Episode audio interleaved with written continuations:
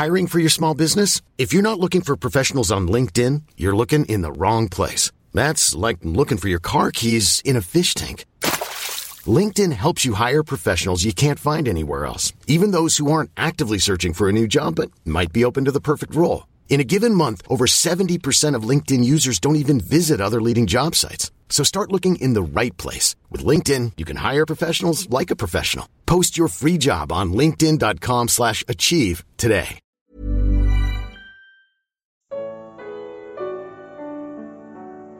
Podemos fazer um voo panorâmico da Bíblia. Evangelho de Lucas. Comentário de Mari Persona. Em Gênesis você encontra Adão, o primeiro homem de cuja costela Deus tirou uma esposa. Não é difícil enxergar nele uma figura do segundo homem, Jesus, que Deus colocou no sono da morte para do seu lado saírem sangue e água, os meios da criação e purificação de uma noiva, a igreja. Você acha que é muita imaginação enxergar Cristo em Adão? A carta de Paulo aos Romanos declara no capítulo 5, versículo 14, que Adão era um tipo daquele que haveria de vir. Após a queda, Deus disse ao diabo: Porém, inimizade entre você e a mulher, entre a sua descendência e o descendente dela. Este lhe ferirá a cabeça, e você lhe ferirá o calcanhar. Só existe um homem descendente apenas de mulher, Jesus, o filho da Virgem Maria. Satanás usaria os seus agentes para traí-lo e levá-lo à morte. Mas na cruz, a cabeça da serpente, que é onde está o veneno, seria esmagada, perdendo assim o seu poder mortífero. Visto que os filhos são pessoas de carne e sangue, ele, Jesus, também participou dessas coisas para que por sua morte derrotasse aquele que tem o poder da morte, isto é, o diabo. Hebreus 2,14. Mais uma vez, Jesus aparece em Gênesis tipificado no animal que Deus sacrificou para com sua pele cobrir a nudez de Adão e Eva. Era uma figura do Cordeiro de Deus que um dia viria ao mundo para morrer como consequência do pecado do homem. Graças à morte de Cristo, você pode ser purificado de seus pecados, perdoado de sua culpa e vestido da justiça que é segundo Deus. Abel é outra figura de Cristo pois ofereceu a Deus um sacrifício de sangue, e depois de morto ainda fala.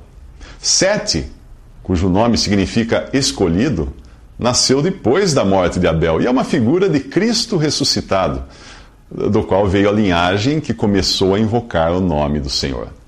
O seu descendente Enoque, o sétimo depois de Adão, foi arrebatado de modo que não experimentou a morte. Ele já não foi encontrado porque Deus o havia arrebatado Pois antes de ser arrebatado, recebeu o testemunho de que tinha agradado a Deus. Isso está em Hebreus 11, 5. Enoque é uma figura de Cristo subindo ao Pai, depois de andar em perfeita obediência e agradar em tudo a Deus. Por meio de Noé, o Espírito de Cristo pregou aos incrédulos antes do dilúvio, os quais agora são espíritos em prisão. Se Adão foi uma figura de Cristo como Senhor de todas as coisas e cabeça da igreja, Noé representa Jesus como o regente do mundo vindouro em seu reinado de mil anos numa terra restaurada. Ao sair da arca, Deus disse a Noé: Os animais selvagens, as aves dos céus, as criaturas que se movem rente ao chão e os peixes do mar, eles estão entregues em suas mãos. Gênesis 9:2. Você encontra as mesmas palavras no Salmo 8, porém falando de Cristo. Nos próximos três minutos continuaremos em nossa fantástica jornada em busca de Jesus nas páginas da Bíblia Sagrada. Em nossa jornada em busca de Jesus nas páginas da Bíblia, nós o encontramos em Gênesis 14, prefigurado em Melquisedeque, aquele que era sem princípio de dias e nem fim de vida, feito semelhante ao Filho de Deus, ele permanece sacerdote para sempre. Além de ser chamado de sacerdote eternamente, Melquisedeque é também rei de justiça e rei de Salém que significa Rei de Paz. Títulos dados também a Jesus. Em Gênesis 22, vemos Isaac, o filho de Abraão, como figura de Cristo, tanto em sua morte como em sua ressurreição. A diferença entre o tipo e o antítipo foi que Deus providenciou um carneiro para substituir Isaac na morte, porém Jesus não teve um substituto na morte. Tendo Isaac sido libertado da morte, assim como Cristo na ressurreição, no capítulo 24 de Gênesis, Abraão envia um servo através do deserto em busca de uma esposa para seu filho, uma figura de Deus Pai enviando o Espírito Santo a este mundo para reunir a igreja, a noiva de Cristo. Nós vemos então Esaú e Jacó, representando respectivamente o fruto da carne e do espírito. E ao seguirmos a carreira de Jacó, a vida de Cristo vai pouco a pouco sendo revelada nele até ter sua plenitude em seu filho José. Este, o predileto de seu pai, é também uma figura de Cristo. José foi odiado por seus irmãos, vendido como escravo e dado como morto.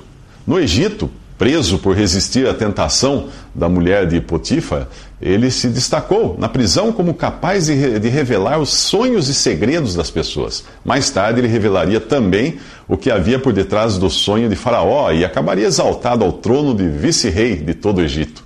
Não é coincidência nós encontrarmos Jesus no capítulo 4 do Evangelho de João, justamente à beira do poço em Sicar, perto das terras que Jacó dera a seu filho José, conversando com uma mulher samaritana. Ela, impressionada com a capacidade de Jesus descobrir seus, de descobrir seus segredos, a mulher correu à cidade anunciando: Venham, venham ver um homem que me disse tudo o que tenho feito. Os habitantes do lugar, depois de conhecerem Jesus, disseram a ela: Agora cremos, não somente por causa do que você disse, pois nós mesmos o ouvimos e sabemos que este é realmente o Salvador do mundo. Hoje Jesus é Salvador de todos os que nele creem e em breve voltará primeiro para buscar sua igreja e depois em glória para reinar. Então ele será reconhecido pelos judeus, assim como José foi reconhecido por seus irmãos em uma das mais dramáticas passagens da Bíblia.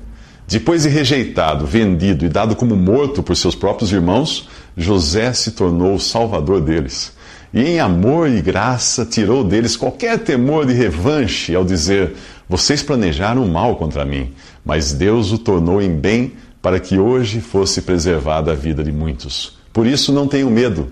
Eu sustentarei vocês e seus filhos. E assim os tranquilizou e lhes falou amavelmente.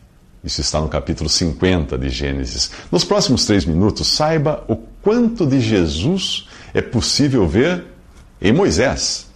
Moisés surge no livro de Êxodo como uma figura de Jesus, o libertador do seu povo do jugo de Satanás. Se você lê os evangelhos, deve se lembrar de que o rei Herodes mandou matar os meninos na tentativa de livrar-se de Jesus. A mesma estratégia usada por Satanás ao inspirar Faraó a eliminar os meninos hebreus. Mas Moisés escapou da morte e mais tarde nós o encontramos casando-se com Zípora, uma mulher gentia cujo nome significa passarinha algo pequeno e insignificante. Paulo também escreveu, descreveu a igreja, a noiva de Cristo, como insignificante aos olhos do mundo. Irmãos, pensem no que vocês eram quando foram chamados. Poucos eram sábios segundo os padrões humanos, poucos eram poderosos, poucos eram de nobre nascimento, mas Deus escolheu as coisas loucas do mundo para envergonhar os sábios, escolheu as coisas fracas do mundo para envergonhar as fortes. Ele escolheu as coisas insignificantes do mundo, as desprezadas e as que nada são, para reduzir a nada as que são, para que ninguém se, se vanglorie diante dele. Isso está em 1 Coríntios capítulo 1. A libertação do povo no Egito aconteceu por meio de outra figura de Cristo, um cordeiro sem defeito sacrificado na instituição da Páscoa. O seu sangue aplicado ao batente das, das portas das casas dos hebreus seria a garantia de que a morte não entraria ali quando o juízo de Deus caísse sobre todo o Egito.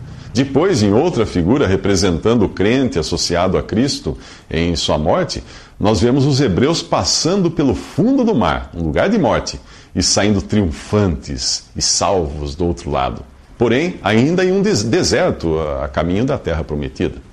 O deserto é uma figura do mundo onde o cristão se encontra depois de salvo por Cristo. Assim como ocorre hoje com o crente em Jesus, em sua jornada rumo à pátria celestial, os hebreus eram guiados por Cristo, representado na coluna de nuvem de dia e na coluna de fogo à noite. Em sua carta aos Coríntios, Paulo explica que todos comeram do mesmo alimento espiritual, referindo-se ao maná que caía do céu e era uma figura de, de, Jesus, e beberam da mesma bebida espiritual, pois bebiam da rocha espiritual que os acompanhava, e a, essa rocha era Cristo. Isso está no capítulo 10 de 1 Coríntios. Chegamos ao Monte Sinai, e ali Moisés é uma figura de Cristo como mediador entre Deus e os homens, e também como profeta. Em Deuteronômio, Deus disse a Moisés, referindo-se a Jesus: Levantarei do meio de seus irmãos um profeta, como você. Porei minhas palavras na sua boca e ele lhes dirá tudo o que eu lhe ordenar. Se alguém não ouvir as minhas palavras que o profeta falará em meu nome, eu mesmo lhe pedirei contas. Deuteronômio 18, 18. E no Evangelho, de, no Evangelho João diz assim, no Evangelho de João, quem me rejeitar a mim e não receber as minhas palavras, já tem quem o julgue. A palavra que tenho pregado, essa há de julgar no último dia. Nos próximos três minutos, Moisés fica 40 dias ouvindo falar de Jesus. No Monte Sinai, Moisés fica 40 dias e noites ouvindo falar de Jesus, representado em cada detalhe da lei que homem algum seria capaz de cumprir, exceto o homem perfeito, Jesus. Em obediência e perfeição, ele caminhou neste mundo revelando o homem segundo o coração de Deus, imaculado, sem pecado, sem a possibilidade de pecar, por ser Deus e homem. Somente ele poderia, em graça soberana, libertar o pecador da maldição da lei que o condenava e torná-lo irrepreensível e sem pecado aos olhos de Deus. A lei dada a Moisés não se limitava aos dez mandamentos, porém incluía centenas de ordenanças encontradas nos escritos de Moisés. Cada oferenda ali nos fala de Cristo e cada sacrifício aponta para o sangue que seria derramado na cruz para a glória de Deus e a salvação do pecador.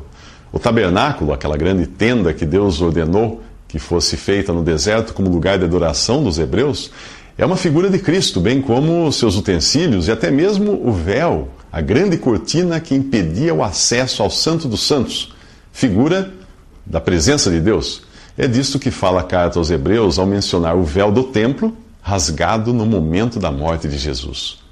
Portanto, irmãos, temos plena confiança para entrar no Santo dos Santos pelo sangue de Jesus, por um novo e vivo caminho que ele nos abriu por meio do véu, isto é, do seu corpo.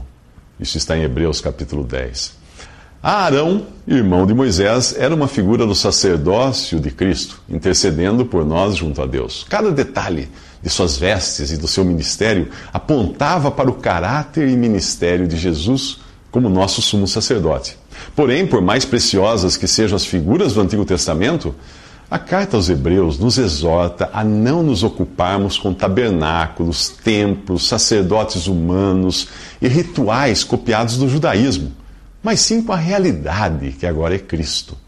Aos Colossenses, Paulo referiu-se ao Antigo Testamento como sombras do que haveria de vir, e aos Coríntios, que essas coisas ocorreram como exemplos para nós. E Hebreus diz que são figura e sombra das coisas celestes e devem ser vistas como figura do verdadeiro. Quando Cristo veio como sumo sacerdote dos benefícios agora presentes, diz a carta aos Hebreus, ele adentrou o maior e mais perfeito tabernáculo, não feito por homem, isto é, não pertencente a esta criação, não por meio de sangue de bodes, bodes e novilhos, mas pelo seu próprio sangue. Ele entrou no Santo dos Santos uma vez por todas e obteve eterna redenção. Temos um sumo sacerdote, o qual se assentou à direita do trono da majestade nos céus, e serve no santuário do verdadeiro tabernáculo que o Senhor erigiu, e não o homem. Isso está em Hebreus capítulo 8. Depois de saber disto, como é que um cristão pode, de sã consciência, adorar a Deus em um templo feito de tijolos, com um sacerdote humano, um altar de mentirinha e tantos utensílios piratas, cópias baratas das figuras do Antigo Testamento?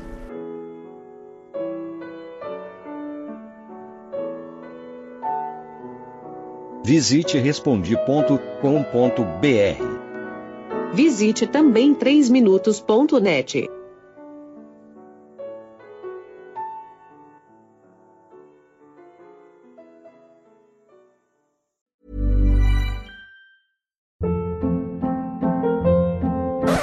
Hold up. What was that? Boring. No flavor. That was as bad as those leftovers you ate all week. Kiki Palmer here, and it's time to say hello to something fresh and guilt-free. Hello Fresh. Jazz up dinner with pecan-crusted chicken or garlic butter shrimp scampi. Now that's music to my mouth. Hello Fresh. Let's get this dinner party started. Discover all the delicious possibilities at hellofresh.com.